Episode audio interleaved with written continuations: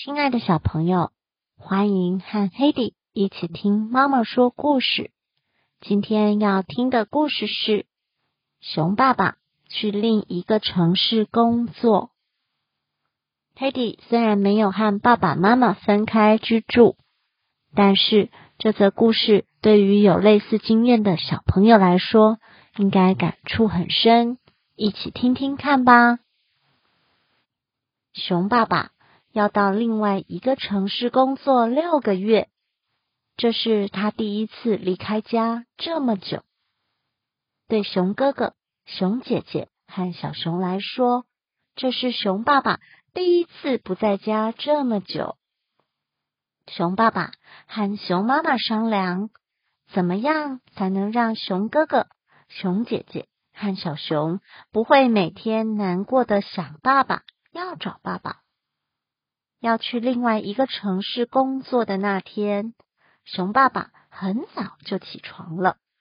他把一张跟熊哥哥的合照放在熊哥哥的床边。熊哥哥想爸爸的时候，就可以看看熊爸爸的照片。他把一封信放在熊姐姐的床边。熊姐姐想听爸爸说话的时候，就可以看看熊爸爸的信。他把帽子放在小熊床边的椅子上，小熊想找爸爸玩的时候，就可以戴着熊爸爸的帽子，好像熊爸爸在家里一样。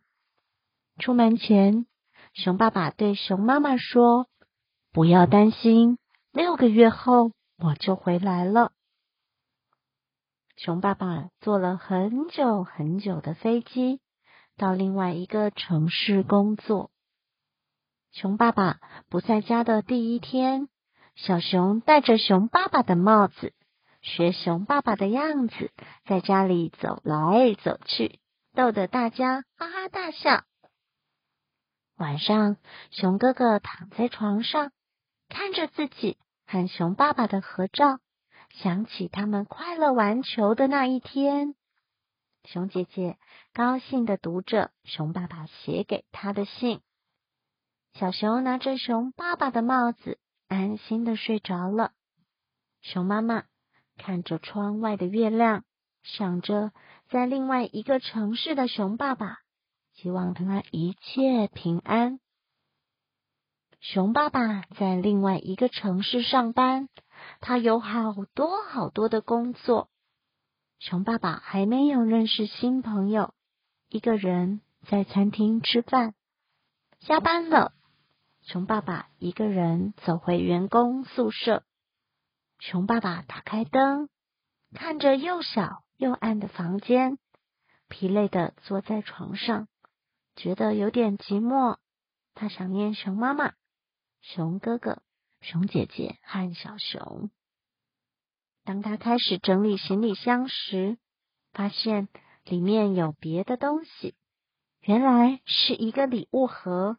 上面写着：“给去另外一个城市上班的爸爸。”熊爸爸打开礼物盒，里面有熊哥哥的玩具飞机，熊姐姐亲手做的幸运草别针，和小熊心爱的棒球手套，还有一张画，上面画了熊爸爸、熊妈妈、熊哥哥、熊姐姐和小熊。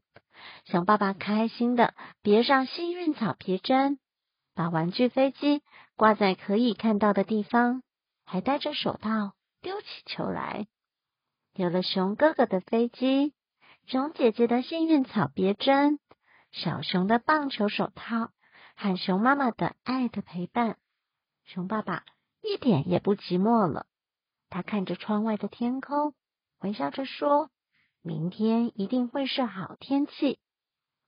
六个月后，熊爸爸回家了。故事就说到这喽，晚安。